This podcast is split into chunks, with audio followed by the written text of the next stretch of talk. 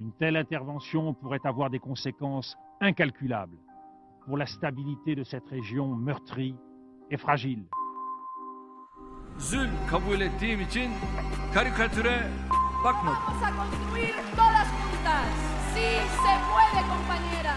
Monsieur le député, vous n'allez pas nous faire croire que vous vivez dans un igloo. Aquí en Chile, hermano. Aquí en Chile.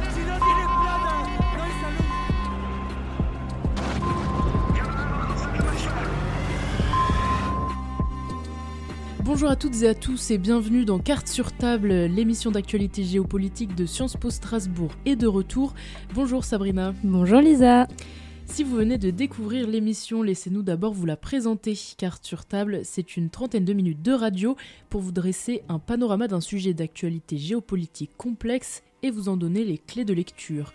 Autour du micro, des journalistes, professeurs et spécialistes qui nous aident à décrypter ce qui se joue dans le monde. Une émission préparée par Propos et Sciences Po Forum. Pour notre première émission de l'année, nous avons choisi de parler des midterms aux États-Unis qui se tiendront le 8 novembre. Pour comprendre les enjeux de ces élections et leur impact dans le pays, nous accueillons aujourd'hui une spécialiste de la question qui va nous partager son expertise et son expérience sur le sujet, Maya Candel. Bonjour Maya Candel. Vous êtes historienne spécialisée dans la politique étrangère américaine et chercheuse associée au CREW, le Center for Research on the English Speaking World de l'Université Sorbonne Nouvelle. Diplômée de Columbia University et de Sciences Po Paris, vous êtes titulaire d'une thèse sur le Congrès américain et les déterminants intérieurs de la politique étrangère. Vous avez aussi un blog qui s'appelle Froggy Bottom et sur lequel vous partagez votre expertise sur la politique étrangère des États-Unis depuis Paris. Vous avez aussi publié un livre appelé Les États-Unis et le monde qui est paru en 2018. Vous commencez une collaboration avec Mediapart pour qui vous allez publier deux fois par mois une chronique sur la vie politique américaine. On recommande d'ailleurs vivement à nos auditeurs d'aller y jeter un petit coup d'œil. Alors avant que vous nous apportiez vos éclairages sur ce qui va se passer aux États-Unis dans un peu moins d'une semaine, un mot sur ce qui en fait l'intérêt. Les midterms sont donc les élections à la moitié du mandat présidentiel. Elles donnent le ton sur ce à quoi vont ressembler les deux prochaines années du président en poste. C'est en fait le premier rendez-vous politique après l'entrée en fonction du président américain, l'occasion donc pour les électeurs de porter un jugement sur ses premières actions.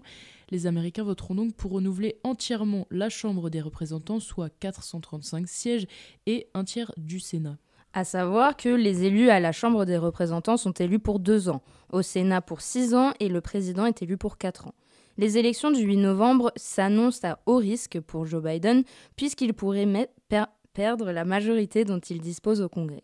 De plus que traditionnellement, les midterms sont défavorables au président en exercice et au vu de la position catastrophique du président cet été dans les sondages, cela pourrait bien s'avérer compliqué.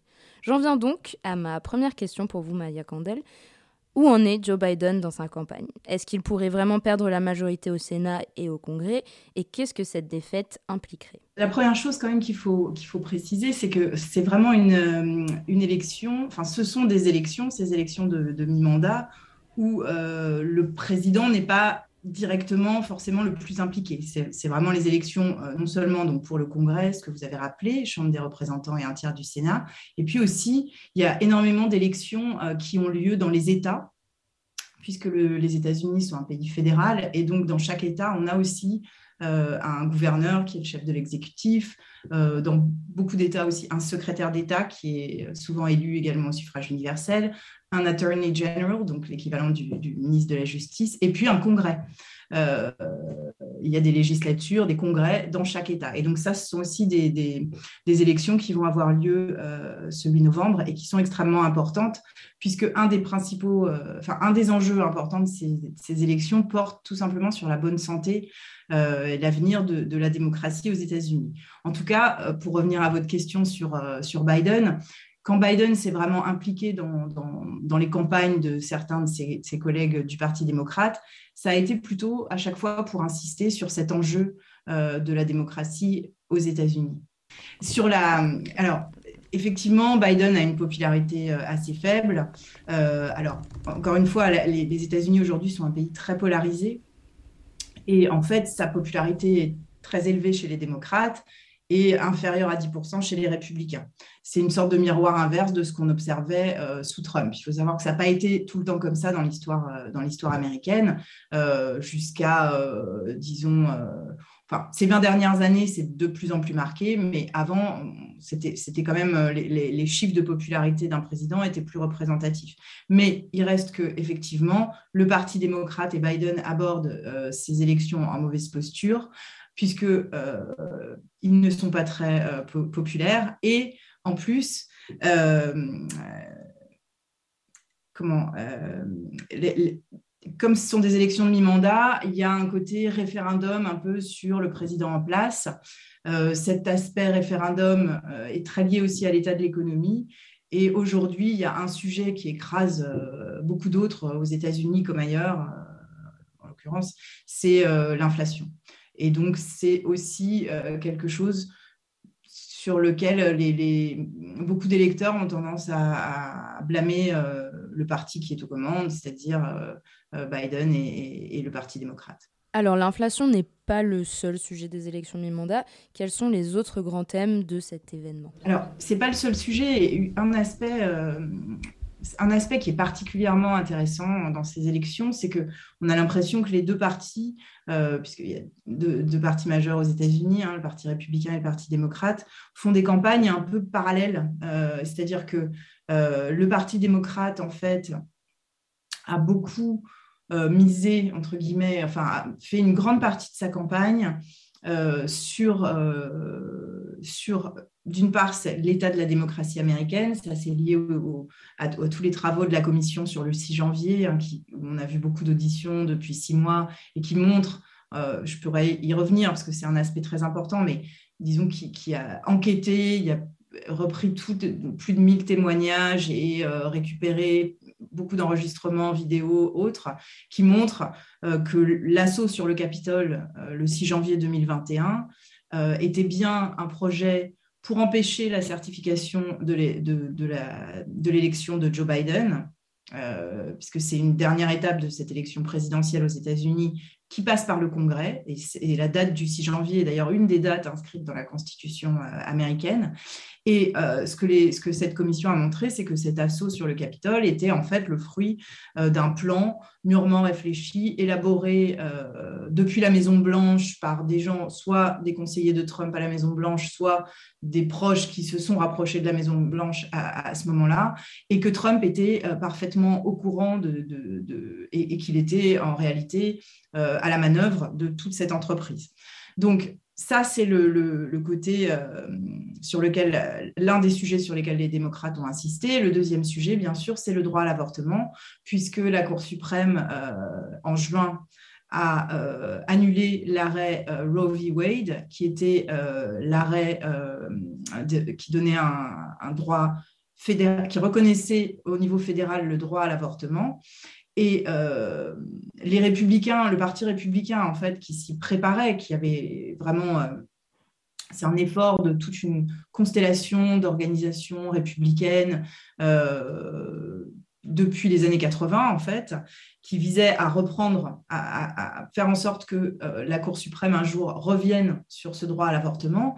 Et donc, dans, dans, un grand nombre d'États, il y avait même déjà des lois qui était prête pour que le jour où la Cour suprême annulerait euh, ce droit à l'avortement, eh bien, l'avortement soit strictement euh, interdit euh, dans, dans, ces États. Et donc, on a maintenant, alors je ne me souviens plus du, du, nombre exact, mais un grand nombre d'États qui sont des États rouges, des États républicains, en grande partie dans, dans le sud des États-Unis, où l'avortement est strictement interdit.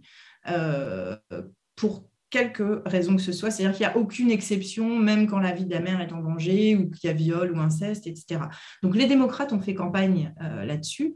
Les républicains, eux, ont vraiment conduit une autre, euh, une autre campagne, vraiment une, campagne de, de, d'accusations violentes de toutes sortes de mots contre, contre les républicains, où on peut trouver en gros trois, gros thèmes. Euh, le premier, donc, c'est celui de, l'économie et de l'inflation, où donc euh, Joe Biden est accusé d'être responsable de l'inflation, sans aucune prise en compte d'autres circonstances. Donc, ce sont les programmes et les lois votés par le Congrès démocrate pendant ces deux ans d'administration Biden qui serait responsable de, l'inflation. L'autre grand sujet, c'est la criminalité. Alors c'est vrai que la criminalité est en hausse aux États-Unis, mais elle est en hausse y compris euh, dans des États, euh, enfin dans, toutes, bon, beaucoup dans les villes et dans, aussi dans des États, y compris des États républicains. Et euh, le troisième sujet, mais qui finalement était très fort en, septembre. J'étais aux États-Unis à ce moment-là et vraiment les, écrans étaient inondés de publicités contre l'immigration. Euh, c'était le grand cheval de bataille de, Donald Trump, hein, on s'en souvient. Et finalement, euh, c'est pas le, c'est un des sujets aussi, mais c'est pas le principal. Il semblerait donc que pour l'instant, les républicains se basent principalement sur les erreurs de leurs adversaires, mais que prévoient-ils concrètement? Est-ce qu'ils ont un programme?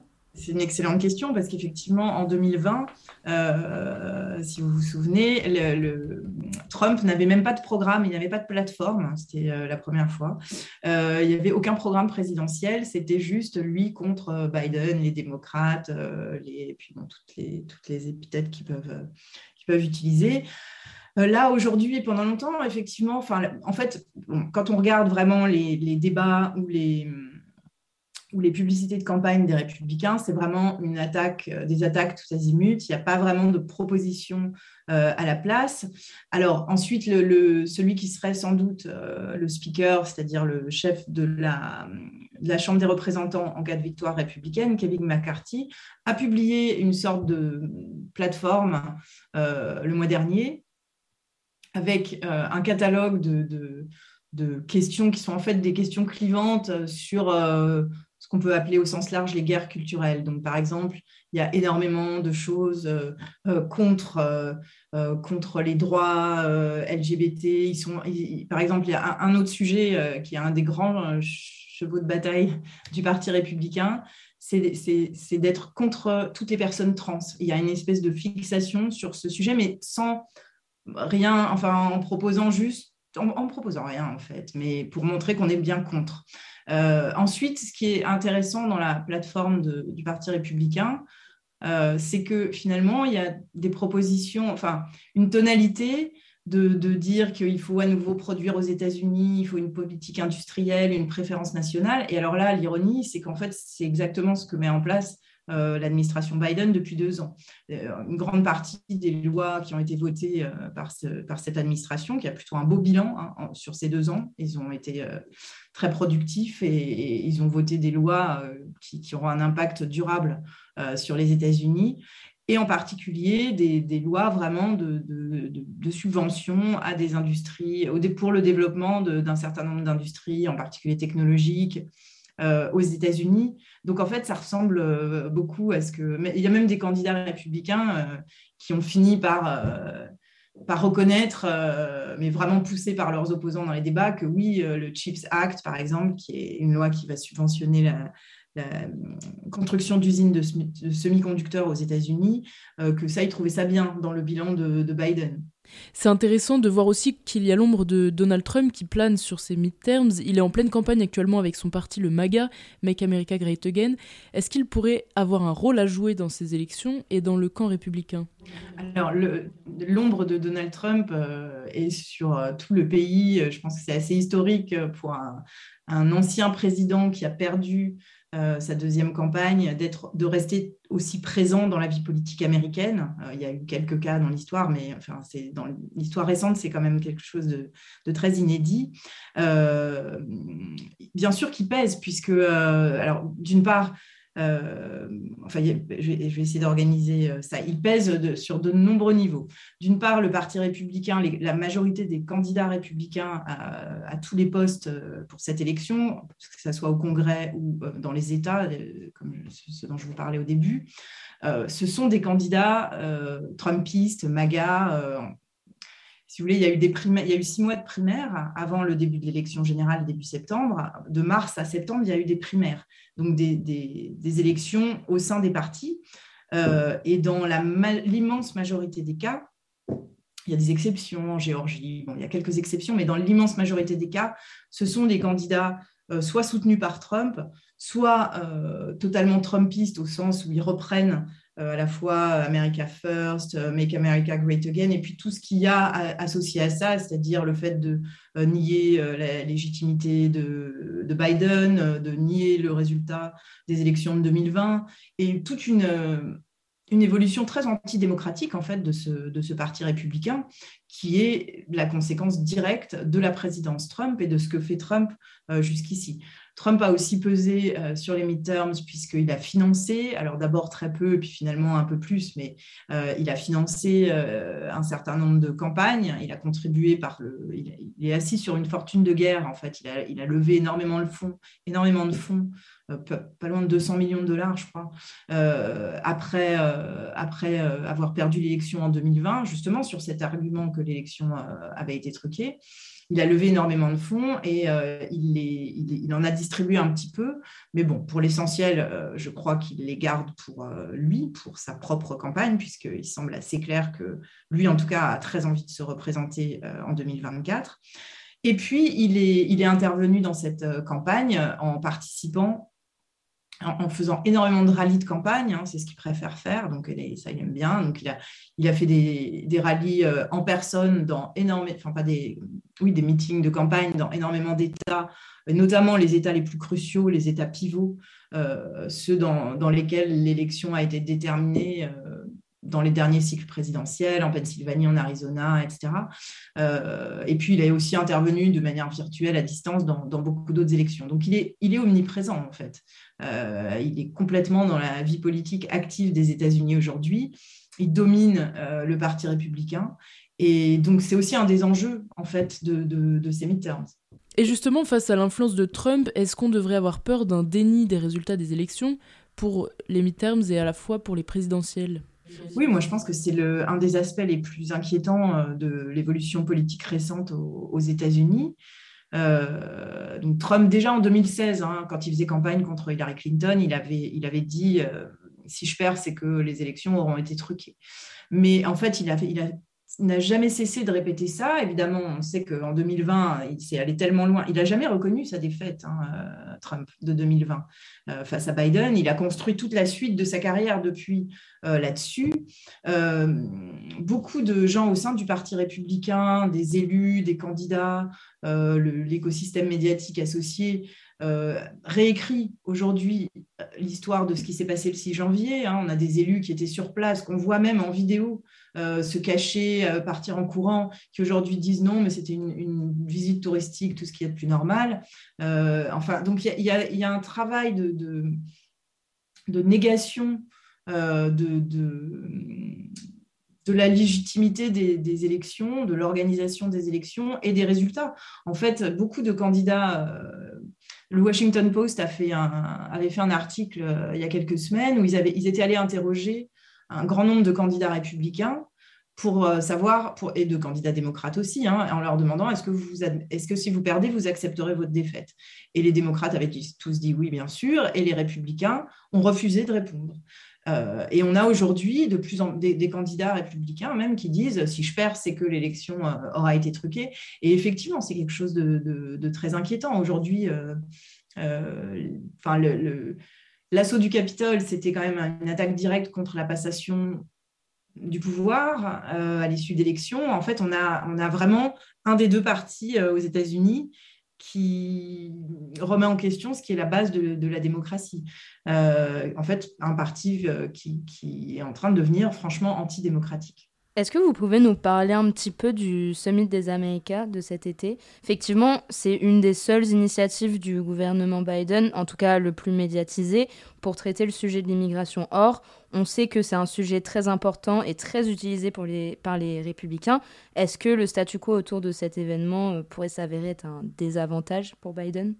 Alors là, vous me posez un petit peu une colle parce que j'avoue que ce n'est pas le, pas le sujet que j'ai suivi euh, de plus près euh, ces derniers mois, le sommet des Amériques. Je sais que ça avait été euh, un peu compliqué à, organiser. Il y avait eu beaucoup de, pays qui voulaient venir, qui ne voulaient pas venir, etc. Et puis, il y a, quelque chose de, par définition, parce que vous avez lié le, sommet des Amériques avec l'immigration, c'est la particularité de ce, sujet et aussi de la relation des États-Unis à l'Amérique latine, c'est que c'est toujours sur des sujets qui sont à la frontière de la politique intérieure et de la politique étrangère.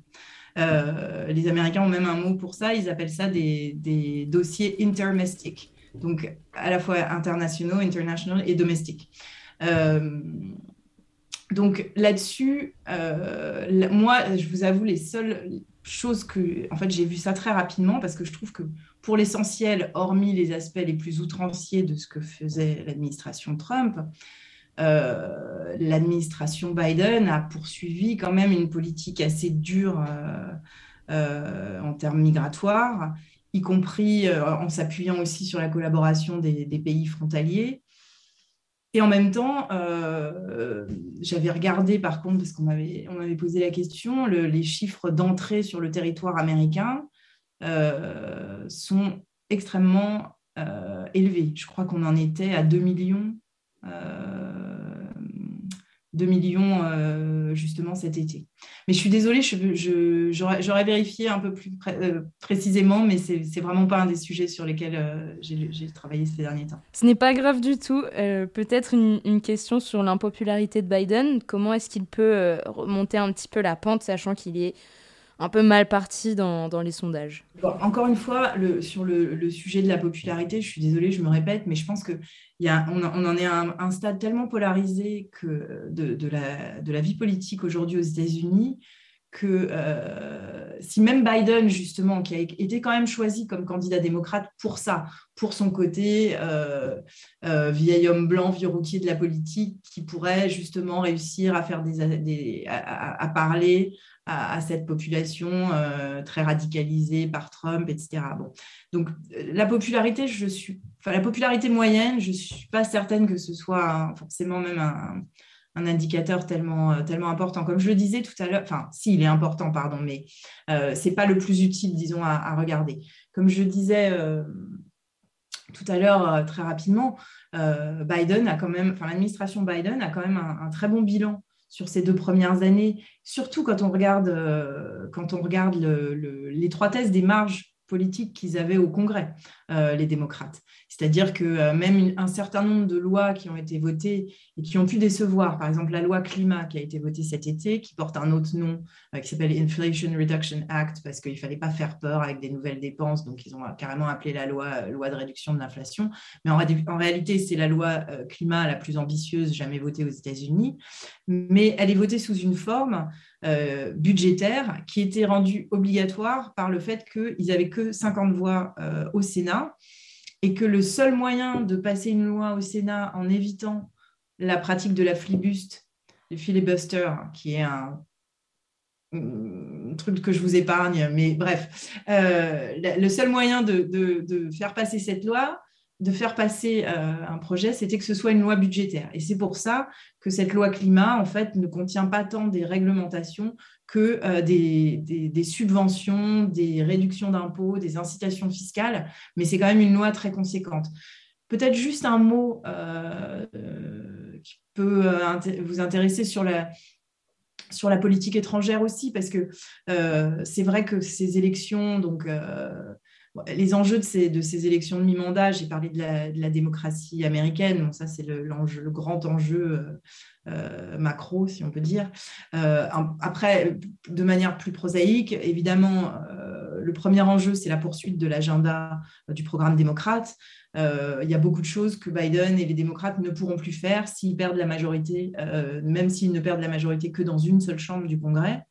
Euh, comme ça a l'air d'être très annoncé aujourd'hui. Donc, euh, ce, serait, une bonne nouvelle pour eux s'ils gardaient le Sénat, parce que dans ces cas-là, ils garderaient la main sur euh, les nominations, et en particulier les nominations des juges. Mais en revanche, une loi aux États-Unis doit être votée de la même manière dans les deux chambres. Et donc, ça mettrait un coup d'arrêt à leur programme. Et il y aura aussi des conséquences pour le reste du monde, puisque euh, le, Congrès américain a des prérogatives en, politique étrangère, et puis tout simplement, le Congrès décide du budget. Alors, par exemple, pour euh, évoquer l'un des principaux dossiers, je pense aujourd'hui en Europe, qui est la guerre en Ukraine. la guerre en Ukraine, aujourd'hui, les États-Unis fournissent à l'Ukraine une aide en termes militaires, mais aussi purement économiques, une aide vraiment très conséquente. et cette aide, elle est votée par le budget, qui est voté par le Congrès. Et justement, il y a un certain nombre d'élus, et y compris le, futur speaker euh, potentiel euh, McCarthy, qui a dit, euh, avec une majorité républicaine, ce serait fini les chèques en blanc à l'Ukraine. Alors, beaucoup de gens ont, eu peur que, que, ça arrête complètement l'aide. Je ne pense pas non plus.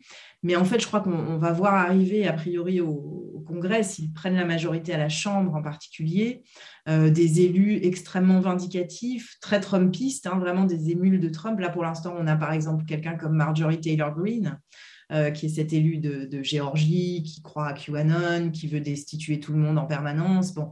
Mais en fait, on va avoir beaucoup plus de gens comme elle. Et eux, pour l'instant, euh, leur programme, c'est avant tout essayer d'annuler toutes les lois qui ont été votées pendant les deux premières années et lancer des procédures de destitution, d'impeachment, contre non seulement Biden, mais aussi euh, un grand nombre des responsables de son administration, puisqu'on peut lancer aux États-Unis des procédures de destitution. Euh, ça peut viser n'importe quelle euh, personne politique élue, y compris des juges d'ailleurs. donc, donc c'est un peu ça le, danger, et on l'a déjà vu dans le passé, c'est-à-dire un parti républicain qui est dans l'obstruction euh, avec une philosophie un peu nihiliste et, qui préfère que le gouvernement s'arrête, que faute de budget, que, les, euh, ils ont déjà dit que peut-être ils ne, ils ne voteraient pas le relèvement du plafond de la dette, ce qui voudrait dire que les États-Unis pourraient se retrouver en, cessation, en défaut de paiement. Euh, ce serait la première fois, ça aussi, dans l'histoire. Euh, donc, donc, voilà, c'est un peu, c'est ça qui, qui est euh, un des aspects en fait les plus, les plus évidents de, du programme républicain. Et en attendant les élections, est-ce que vous pourriez nous dire quels sont les acteurs clés et les États qu'il va falloir surveiller, qui pourraient avoir un rôle décisif? Il y, a, il, y a deux, il y a plusieurs choses, c'est-à-dire il y a les États où c'est extrêmement serré. Il y a beaucoup d'États où c'est extrêmement serré, euh, mais je pense que pour le Sénat, par exemple, le Sénat est à 50-50, donc il suffit qu'un parti gagne un siège ou l'autre perde un siège. Enfin voilà, la majorité tient à ça. Et euh, actuellement, il y a plusieurs, euh, plusieurs courses qui sont très serrées, en particulier en Arizona, en Géorgie, encore une fois, le Nevada aussi, et la Pennsylvanie.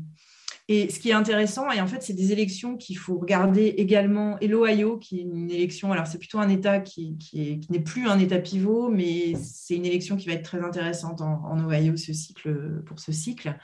Euh, et puis, il y a les élections dans les États, donc là où, vont se décider les futurs gouverneurs euh, en particulier. Et là, il y, il y, en a aussi, par exemple, en Pennsylvanie, dans l'Arizona. Et c'est très important, puisque, et en Géorgie aussi, et c'est très important puisque si vous vous souvenez, euh, en 2020, en fait, enfin, vu le système électoral américain pour la présidentielle, qui est un système indirect, en fait, euh, il y a des États qui sont de toute façon démocrates, des États qui sont de toute façon républicains. Et finalement, les, élections se jouent dans quelques États. Pour Trump comme pour Biden, ça s'est joué sur euh, Pennsylvanie, Wisconsin, Arizona, Géorgie. Et donc, les gens qui vont être élus au poste de gouverneur là-bas vont être ceux qui vont organiser et superviser le prochain cycle électoral, donc 2024. Donc avec un œil sur 2024, ces élections-là sont extrêmement importantes aussi, puisque en 2020, euh, il y avait eu des, tentatives pour essayer de changer le résultat euh, du scrutin populaire ou de contester le compte dans certains États, et les gouverneurs en place avaient mis leur veto.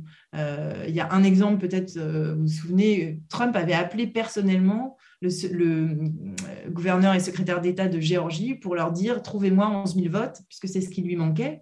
Avec ces 11 000 votes, il aurait pu être élu président. Bon, bah, en fait, c'est important d'avoir des gens qui résistent à ça, des gens qui croient aux résultats des élections, à l'organisation euh, honnête et transparente des élections dans ces États. Dans le cas contraire, on pourrait avoir en 2024 un remake de 2020, mais avec un résultat opposé. Maya Candel, merci beaucoup pour ces éclairages sur les midterms qui se tiendront le 8 novembre et merci d'avoir répondu à notre invitation. N'oubliez pas d'aller jeter un œil à la chronique de Maya Candel sur Mediapart, son site Froggy Bottom et son livre Les États-Unis et le monde. Et merci également aux équipes de SPF et Propos qui nous ont aidés à préparer cette émission. Quant à vous, chers auditeurs, merci de nous avoir écoutés. Nous nous retrouverons au plus vite pour de nouvelles cartes sur table et d'ici là, portez-vous bien.